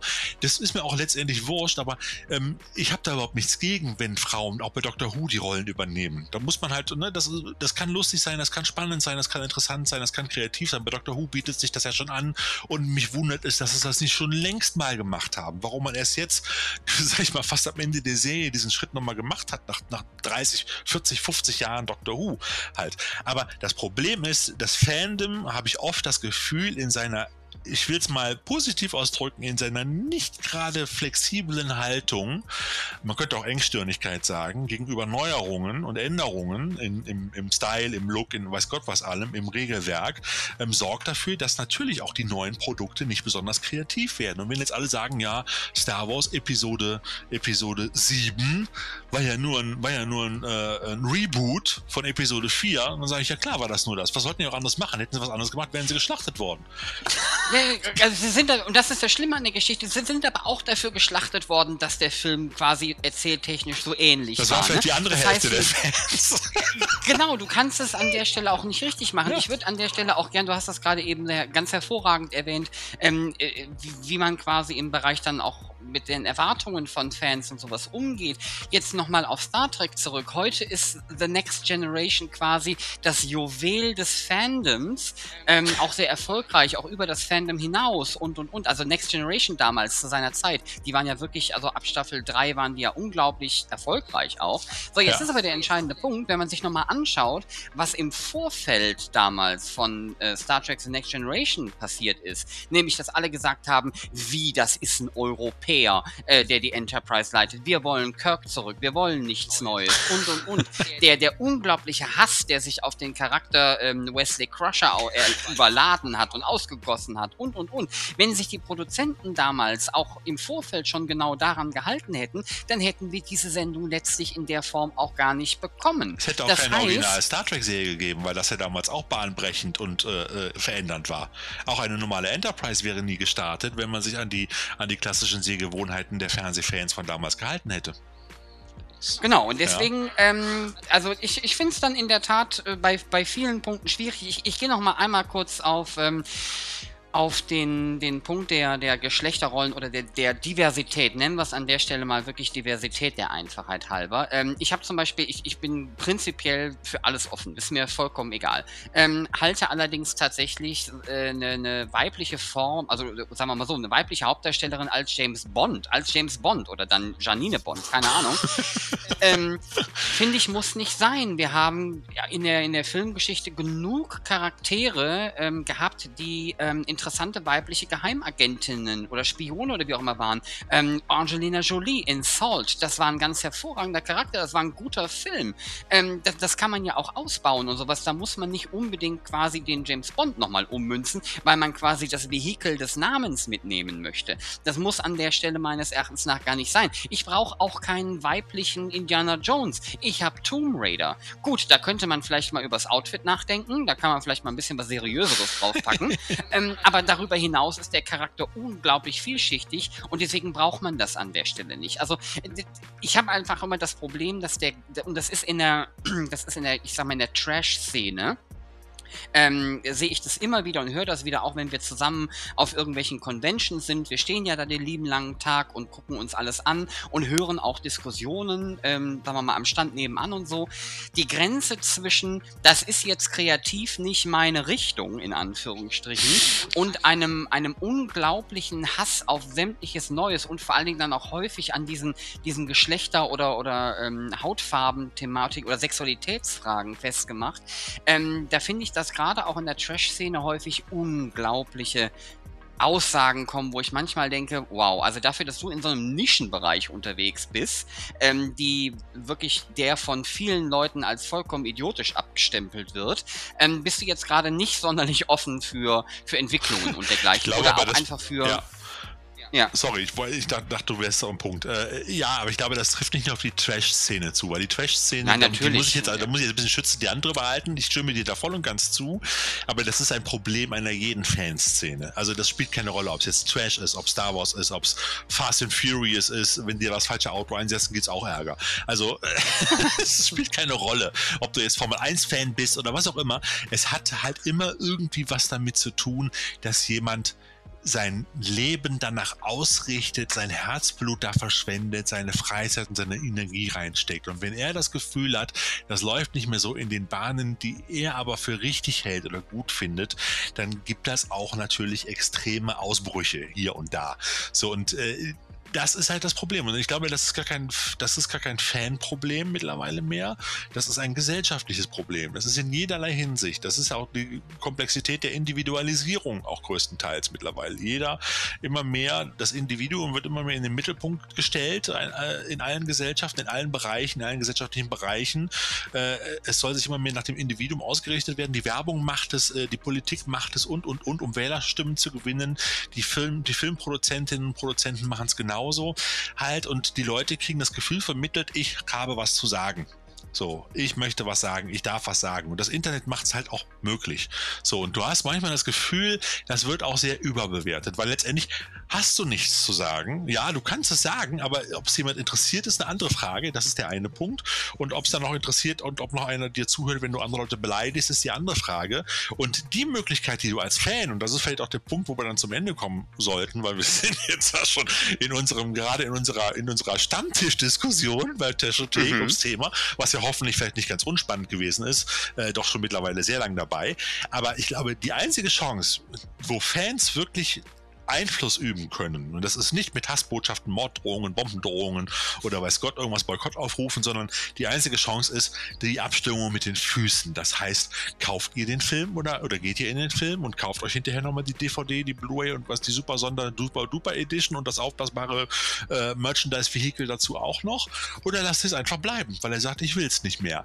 Und dann richten sich die, die Produzenten irgendwann danach, wenn sie merken, wir gehen in die falsche Richtung. Das heißt auch mhm. bei Streamings, wir gucken es einfach gar nicht mehr. Das bringt nichts. Ja, oder gibt halt, ja. gibt halt einfach Feedback, ähm, wo, wo die Kreativen hinter einer solchen Serie, Film, was auch immer, halt auch einfach äh, mitarbeiten können. Konstruktiv. Ich, ich mache nochmal das hm. Beispiel, äh, konstruktiv, ich mache nochmal das Beispiel Discovery eben auf. Ne? Ich habe ja selber gesagt, ich hatte Probleme mit der ersten Staffel. Eines meiner großen Probleme war, ähm, bisher war Star Trek für mich auch immer etwas, wo man mal eine Episode gucken hm. konnte und dann war das so der, der Planet der Woche, der Fall der Woche, was auch immer. Das war dann sehr unterhaltsam und teilweise auch kurzweilig kurzweilig, wenn auch manchmal mit einer guten Botschaft und sowas. Das hat Discovery in der ersten Staffel überhaupt nicht. Das ist quasi eine Riesenepisode, wo man nicht mal ein Stück rausnehmen kann. Das sorgt natürlich dafür, dass man das auch nicht nochmal nochmal neu ja. anguckt, in Anführungsstrichen. Weil ich setze mich ja, ich habe selten die Zeit, mich hinzusetzen und zu sagen, ich gucke mir jetzt nochmal alle zehn Folgen Discovery Staffel 1 an am Stück, weil nur dann ergibt es so richtig Sinn ja. äh, quasi. Und wenn man dann aber den Produzenten schreibt, hör mal, ich habe ich hab das und das Problem mit euch, das ist jetzt mein offen, ehrliches Feedback, ich liebe Star Trek, ich finde gut, dass ihr das am Laufen haltet, aber das ist mein Problem, ähm, dann kann das ja auch dazu führen, dass sich Dinge ändern. Und das ist ja in Staffel 2 auch passiert. Das ist ja wesentlich, die Erzählstruktur hat sich da ja auch geändert und dem so ein bisschen angepasst. Ja. Ähm, das heißt, wenn man konstruktives Feedback gibt, konstruktives Feedback ist immer gut. Und es ist vor allen Dingen auch in solchen Fragen gut. Und, und äh, der Satz, alles scheiße, hilft in den wenigsten Fällen weiter. Und man muss vor allen Dingen der Sache auch eine Chance geben. Das ist halt auch so ein Punkt. Ja. Oftmals wird schon nach einem Trailer ein Film abgeurteilt oder eine Serie, wenn man nur ein paar Minuten gesehen hat und sagt, das ist doch gar nicht. Ich kann mich da, ich kann da, ich kann ja, muss ja auch selber sagen, ich reagiere ja durchaus manchmal auch in solchen Situationen so. Also äh, ein, ein schönes Beispiel, äh, wobei ich schreibe das dann nicht im Internet und sage, das ist alles Kacke. Aber wenn man sich da mit Freunden unterhält, dann geht gar nicht. Also ein schönes Beispiel dafür, wo ich dann auch nachträglich dann, äh, dann doch meine Meinung nochmal geändert habe, ist zum Beispiel das, das Remake, die neue Magnum-Serie. Und da werden mich einige verschlachten. Ja, der neue Hauptdarsteller, ich weiß immer noch nicht, wie der Name ist, habe ich immer noch nicht genannt. Äh, wie heißt der? Jay noch irgendwas? Keine Ahnung, weiß ich nicht mehr. Jay Rodriguez, glaube ich. Irgendwie sowas. Nee, nee, nee der heißt anders, ist auch egal. Yeah. Ich habe hab mir noch nicht mehr den Namen gemerkt. Halt, kommt natürlich bei weitem nicht an den Charme und den Charakter von Tom Selleck ran, aber man kann ihn zugucken. Und die ganze Serie versprüht aber trotzdem äh, äh, den gleichen Charme und die gleiche Atmosphäre, dieses, dieses äh, ähm, du bist unter Freunden Gefühl halt, was Magnum immer noch hat und auch immer noch funktioniert bei der alten Serie, versprüht die auch. Und ich finde, die haben auch Rick und TC haben sie gut besetzt halt, zum Beispiel. Und Higgins ist jetzt eine Frau, ja, macht das Ganze aber auch spannender, um ganz ehrlich zu sein, weil es auch ein bisschen knistert und man hat auch mal ein paar schöne Schauwerte und so weiter. Und die Frau hat wirklich was drauf und das ist eine tolle Schauspielerin. Und ich gucke die Serie mittlerweile genauso gern wie die alte Serie auch. Und ich habe am Anfang, als ich den Trailer gesehen habe, weil der Trailer war ja auch unter falschen Voraussetzungen gezeigt worden, weil es dann um, um eine, eine fiktive Situation aus einem Robin Masters Roman ging und nicht die tatsächliche Magnum-Serie an sich, ähm, ähm, die da dargestellt wurde. Da habe ich auch am Anfang gedacht, was ist das denn für ein Blödsinn, Magnum im Weltall und was für ein Kack, wie können die das nur machen? Um Gottes Willen, äh, alles scheiße, ich werde das niemals gucken. Und jetzt gucke ich gerade mit Warner die zweite Staffel und wir gucken es gerne. Es ist genau das Ding, die Folge der Woche sozusagen, einmal äh, 45 Minuten, du bist unter Freunden, du weißt, es gibt fast immer ein Happy End, fast immer, äh, in Anführungsstrichen, und es ist ein gutes Gefühl. Und die Atmosphäre und selbst die, die Kamerafilter und äh, Kameraperspektiven sind die gleichen wie bei der alten Serie. So, ist halt einfach so. Kann man fragen, warum muss man das neu machen? Ist immer so, weil man vielleicht einfach mal neue Storys Storys haben will und nicht die alten Staffeln immer wieder durchgucken möchte. Aber man gewöhnt sich, ich will nicht sagen, man gewöhnt sich nicht dran, es ist einfach, irgendwann ist man einfach drin. Und es ist ein gutes Gefühl. Ne, aber ja. das Problem hat sich natürlich da auf kreativer Sicht ähm, auch dahin entwickelt und dann führen wir den Punkt auch zum Abschluss. Ja. Ähm, ein Hauptgrund, warum wir diese Diskussion seit Jahren immer wieder so intensiv führen, ist natürlich auch, dass wir vor allen Dingen in den letzten, ich sag mal, 15 Jahren oder so, ähm, diese ständige Reboot-Welle und dergleichen ja. haben, die wir an, an ne, du hast ähm, Magnum, du hast MacGyver, du hast ähm, Hawaii 5.0, die ja alle nichts Neues sind, ne? die ja alle quasi schon da waren. Ähm, ganz ehrlich, und wenn ich dann jetzt so Sachen lese, wie dass sie jetzt darüber nachdenken, wie gesagt, tut mir leid, Kinders da draußen, das hat mit äh, Trash gerade wenig zu tun, aber es geht um, um Medien und Kreativität, dass sie jetzt schon überlegen, Harry Potter nochmal neu aufzulegen, die Filme.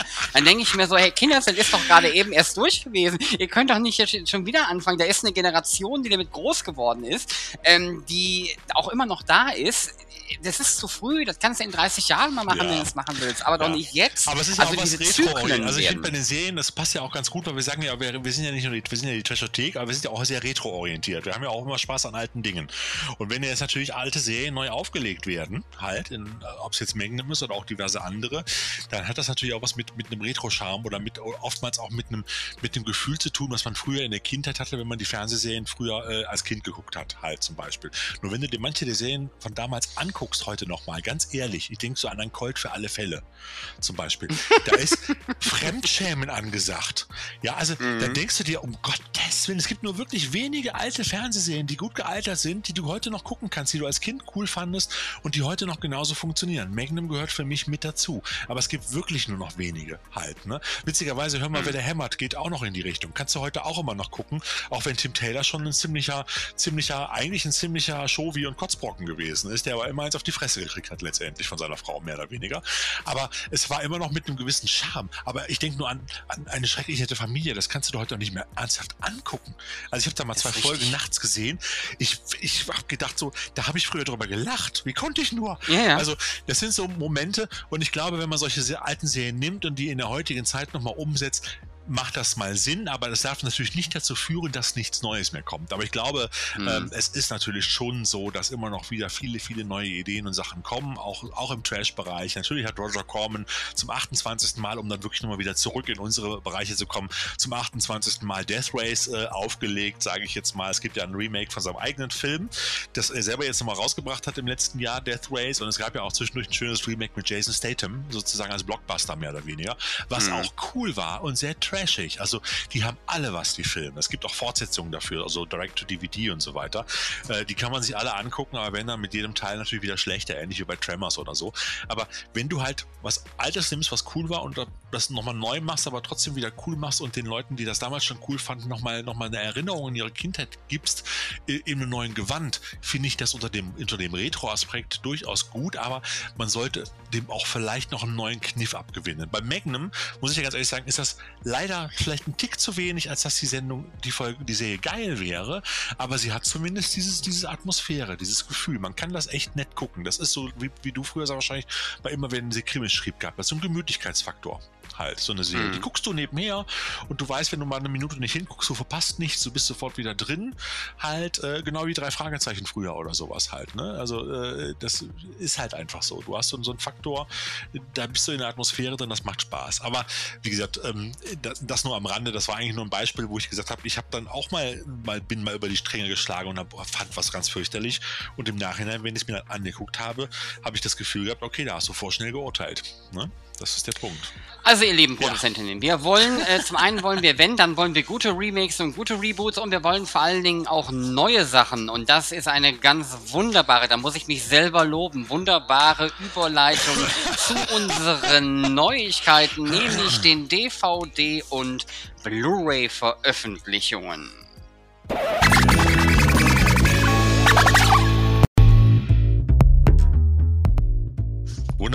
Anmoderiert. Also Sven, besser hätte ich diesen Übergang auch nicht hinbekommen. Der ist ja quasi aus der, aus der Podcast-Schule, ja? Du hast ja bei der... Ich, ich, ich muss ganz ehrlich, ich bin die letzten fünf Folgen, bin ich äußerst zufrieden mit meinen Überleitungen. Die sind gut.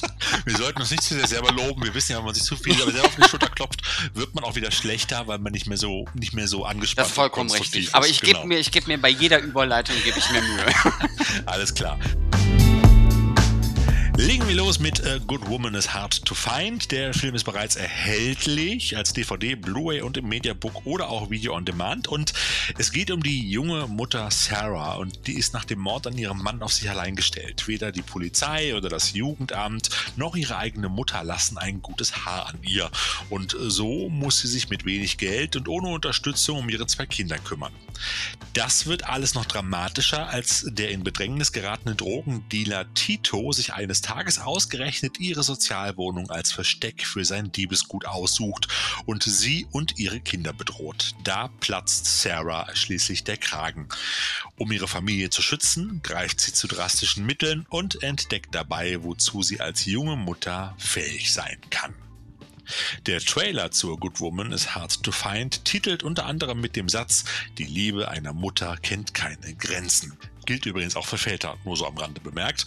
Ähm, diese Aussage setzt der Film konsequent um und stellt die drastische, ja fast ausweglose Situation, in der sich Sarah mit ihren Kindern befindet, irgendwo zwischen Raum Sozialdrama und Neon Noir, äh, mit einem leichten Schlag zum Rachethriller dar. Allerdings würde die britisch-belgische Produktion ohne die eindringliche und konsequente Darstellung von Sarah Bolger, bekannt aus die Tudors, Into the Badlands oder Emily, bei weitem nicht so viel Wumms haben. Ein Familienfilm der etwas anderen Art. Ich darf weitermachen mit einem Film mit einem grandiosen Darsteller. Es geht um die Schwarze Windmühle und er ist bereits erhältlich. Es geht oder die Inhaltsbeschreibung liest sich wie folgt. Der MI6-Agent Major John Tarrant, gespielt von Michael Caine, großartiger Schauspieler, soll einen Waffenschmugglerring infiltrieren, der nordirische Terroristen beliefert. Doch die Waffenschmuggler entführen den Sohn des britischen Geheimagenten und dieser muss erkennen, dass er selbst den eigenen Leuten nicht trauen kann. Völlig auf sich allein gestellt riskiert der Vater im Dienste ihrer Majestät alles, um sein Kind zu retten und die Verschwörung aufzudecken. Dabei trägt Kane keine Samthandschuhe und der Kampf um Leben und Tod gipfelt schließlich in einem spektakulären Showdown in der namensgebenden schwarzen Windmühle. Meisterregisseur Don Siegel, dem wir Klassiker wie Dirty Harry, Der große Kuh oder Flucht von Alcatraz verdanken, dreht nach dem Roman Seven Days to a Killing von Clive Iglito mit Superstar Michael Caine einen der besten Agenten-Thriller seiner Zeit. Michael Caine, zu diesem Zeitpunkt bereits ein Superstar, stellt hier wieder einmal seine unnachahmliche Coolness zur Schau, für die er zuvor schon in The Ipcris File, The Italian Job oder Get Carter gefeiert wurde. Das Ganze wird in seiner Coolness noch von dem grandiosen Soundtrack von Roy Budd unterstrichen. Die Schwarze Windmühle erscheint nun im schönen Mediabook von Koch Films mit zwei Cover-Variationen und einigen Extras. Und ich kann dir sagen, ich habe gestern Michael Caine noch in einem Film gesehen, den er nie in seiner finalen Fassung geguckt hat, laut eigener Aussage. Weißt du, welcher es ist? Der weiße Hai 4? Richtig. da ich gleich nochmal rein. War das nicht, war das nicht, war das nicht irgendwie, er denkt immer nur an den Film, wenn er sein Sommerhaus betritt Richtig. oder irgendwie sowas? Richtig. Ja. Ich habe ihn mir gestern nochmal angeguckt. Es gibt ja die neuen Mediabooks, die jetzt rausgekommen sind. Vom Weißen Hai 1 bis 4 hat man jetzt zum äh, 45. Geburtstag vom Weißen Hai hat man, hat man der Reihe endlich mal eine ordentliche, eine ordentliche Verpackung gegönnt. Die waren ja immer nur in diesen billigen Emery-Hüllen zu kriegen. Äh, der Weißen Hai 1 gab es schon in Dutzenden Editions. Man denke nur an die Tape Edition und so weiter. Aber die anderen drei, das sah immer scheiße im Regal aus. Und äh, die haben wirklich schöne Mediabooks drumherum gemacht. Das Problem ist einfach, die Blu-rays sind die gleichen wie vorher vorher auch. Die haben nichts geändert, außer dass sie jetzt noch ein schönes Booklet reingemacht haben mit ein bisschen Text drin. Also für High-Fans, für weiße High-Fans ein, ein, ein Must-Have, aber es wird schon schwierig, weil teilweise sind die schon ausverkauft. Man kriegt die Media-Books teilweise Teil 1 und Teil 2 nur noch bei Amazon, Teil 3 irgendwie beim Mediamarkt, Teil 4 bei Saturn, also ganz querbeet. Und auch die Veröffentlichung vom Weißen Hai 1 als äh, UHD in 4K ist mittlerweile ausverkauft. Das Ding gibt es nicht mehr. Ich wollte es mir nämlich noch bestellen und es ist fort. Und das Ding ist mittlerweile bei eBay zu Preisen von 70, 80 Euro wird es gehandelt. Unglaublich. Ich weiß auch nicht, was da gerade so los ist bei, in, der, in dem Bereich halt. Aber du willst ja einen Film kaufen, den, wo du denkst, hey, die, wir legen den doch in der Auflage auf, wo zumindest jeder Fan das Ding bekommt. Und ne, weg ist es. Und du kannst mir nicht erzählen, dass der weiße Hai jetzt in 4K nochmal von, von, weiß ich nicht, 50.000 Menschen gekauft wird. Never. Ever. Bist noch da? Man weiß es nicht. Man weiß es nicht. Ja. Aber, Aber wie gesagt, Michael Caine was, in äh, Der Weiße ja. Hai, die Abrechnung als Hoagie. Macht trotzdem Spaß, ganz ehrlich. Trotz seiner ganzen, ganzen, der Film ist gar nicht so schlecht, wie alle mal sagen, wenn man den mal wirklich unvoreingenommen nochmal guckt. Natürlich ist er eine Gurke, aber er ist der Weiße Hai 3 und eigentlich der Weiße Hai 2 auch schon. Da will ich jetzt wieder geschlachtet werden von einigen Fans, ich weiß es. wobei mich natürlich deine Meinung und die Inhaltsangabe zu unserem nächsten Film noch viel mehr interessiert. Ja, ich habe mir das mit dem Weißen Hai jetzt vorgezogen. Das wäre ja noch hinten dran gekommen. Okay, kommen wir zum nächsten Film. Äh, Final Mission. Auch bereits erhältlich. Was für eine Headline. Sie haben seine Familie vernichtet, ihm den Job gestohlen. Die Rache stiehlt man ihm nicht. Und sie ist furchtbar. Also das ist schon geil. Wenn das Ding so auf dem Cover und Plakat steht, dann muss der Film einfach geil sein. Ähm, das muss man erstmal so sacken lassen. Und genau wie diesen Knaller von einem äh, Rambo-Klon aus dem Jahre 1984. Ich glaube, wenn man den, also den muss man auch sacken lassen. Und es wird wirklich noch besser, denn auf dem Covertext steht noch drauf, denn Vince hat es gelernt zu kämpfen ist ein todsicherer Virtuose auf seinem MG82. Schon damals im Dschungel von Laos haben seine Feinde es spüren müssen und damals in Laos begann auch der unbarmherzige Hass zweier grundverschiedener Männer, von denen einer ein Held und der andere ein Verräter war. Was für ein Ist ein Klappentext. bisschen viel Pathos, oder? Ein bisschen viel Komm, Pathos. was für ein Klappentext, was für ein geiles Teil. Das Problem ist, wenn du das liest und dann hinterher den Film guckst, kannst du eigentlich nur enttäuscht werden, oder? Also da werden die Erwartungen so hochgezogen. Egal. Also, ähm, aber man muss dazu sagen, der Film ist ebenso bunt, blutig und brutal. Mittendrin Richard Young als Vice Deacon, den man damals ja wahrscheinlich wegen seiner Ähnlichkeit zu Robert Ginty besetzt hat. Denn Ginty war zu der Zeit ein relativ erfolgreicher Action-B-Star. Wenn Sascha jetzt hier wäre, das war sein Lieblingsschauspieler damals immer, der würde jetzt jubeln. Ähm, ähm, der hat so Sachen wie der Exterminator, Final Mission und andere Sachen gedreht halt. Ähm, Trash-Fans, ihr werdet ihn kennen, sicherlich, Robert Ginty. Und ähm, auf jeden Fall verliert sich dann die, Hauptda die Karriere des Hauptdarstellers Youngs, der jetzt hier äh, wirklich den Vince Deacon spielt, äh, nach diesem Film auch in vielen TV-Nebenrollen. Und wie dem auch sei, Final Mission ist ein wunderbar trashiger Actioner, inszeniert von philippinischen Regiemeister Ciro H. Santiago, der uns in seiner Karriere 100 knallig bunte Exploitation-Kracher servierte. Und weil Quentin Tarantino diesen Film zu seinen Favoriten zählt, also angeblich zu seinen Favoriten zählt, scheut sich MIG Films, das ist der Vertrieb jetzt hier, äh, das Label, auch nicht den Titel Final Mission unter die Überschrift Quentin Tarantino Presents auf dem DVD-Cover zu ergänzen.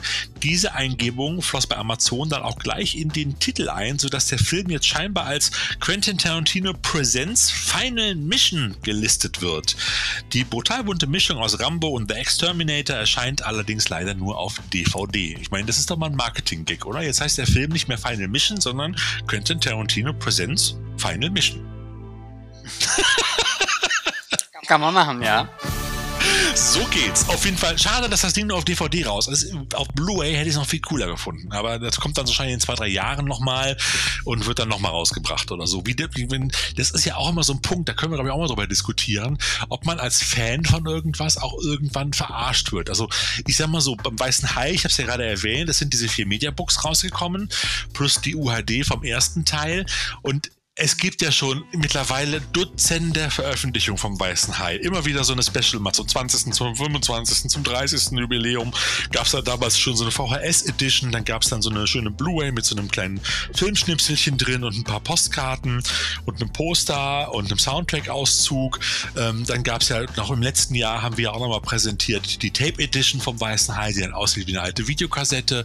Ähm, und jetzt kommt dann nochmal, kommt dann noch die Mediabook-Variante. Ähm, man fragt sich so ein bisschen manchmal als Fan, und ich habe sie jetzt ja gekauft, weil das ja nun mein absolutes Ding ist, aber ich habe auch nicht längst nicht alle Varianten vom Weißen Hai, das muss ich dazu sagen. Aber jetzt die Mediabooks habe ich mir gegönnt, weil es mich immer geärgert hat, dass man die nie schön ins Regal stellen konnte. Ähm, aber es sind halt die gleichen Blu-rays drin. Und man fragt sich auch manchmal, ist das alles so geplant oder passiert das einfach so? Das ist vielleicht mal ein Thema, was man mal in einer der nächsten Sendungen mal anschneiden könnte. Das können wir durchaus äh, gerne mal tun. Ja, oder sitzt da in der Filmfirma ein und sagt, oh komm hier, der Weiße Hai hat ja in drei Monaten Geburtstag. Ähm, wir haben noch keine Mediabooks rausgebracht. Können wir doch mal machen, oder? Freuen sich die Fans bestimmt.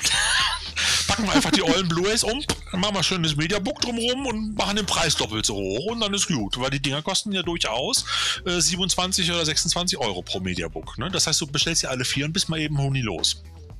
Für Filme, die du schon 28 Mal gesehen hast und auch schon mindestens einmal als DVD und einmal als Blu-ray in deiner Sammlung stehen hast.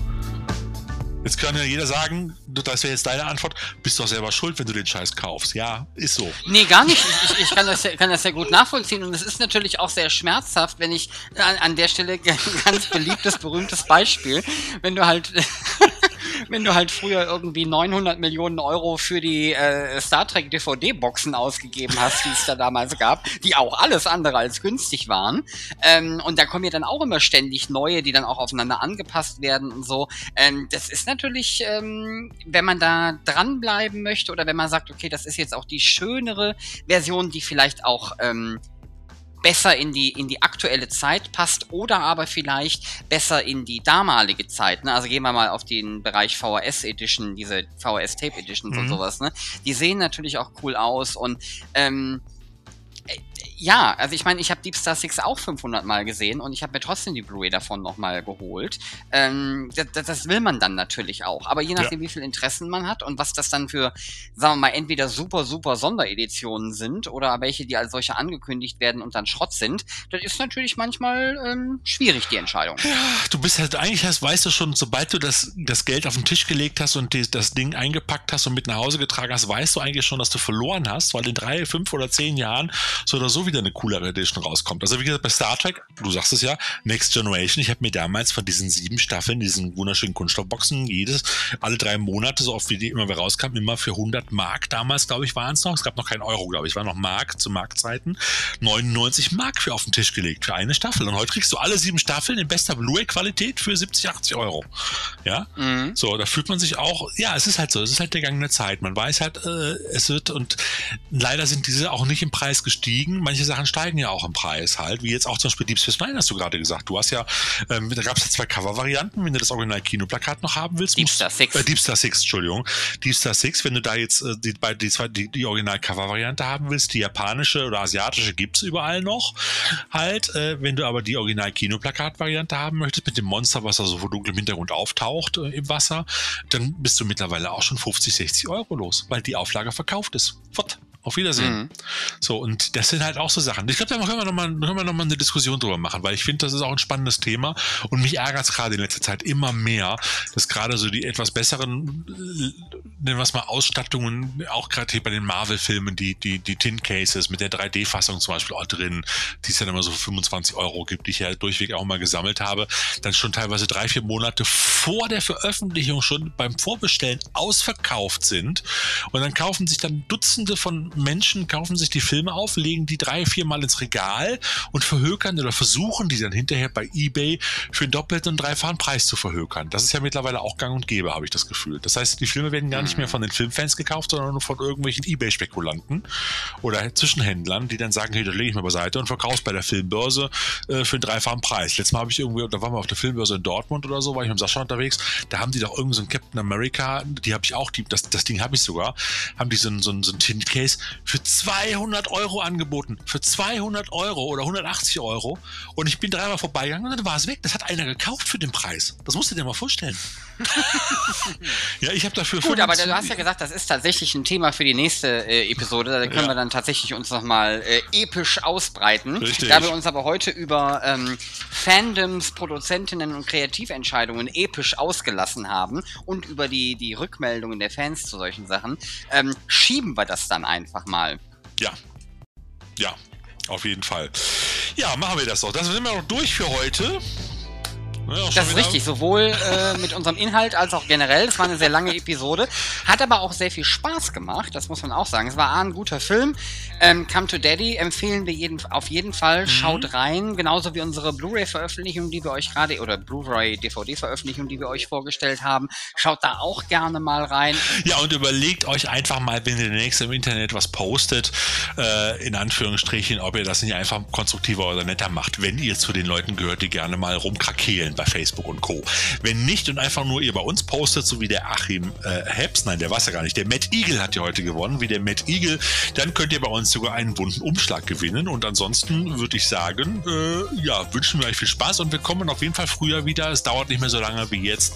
Wir werden, wir haben den nächsten Film schon am Start, wir verraten aber noch nicht, was es ist.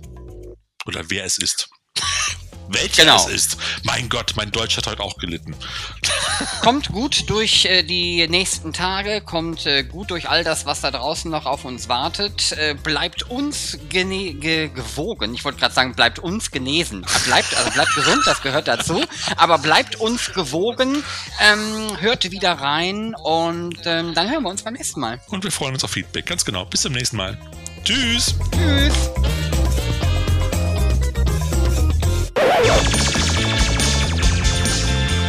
Hahaha.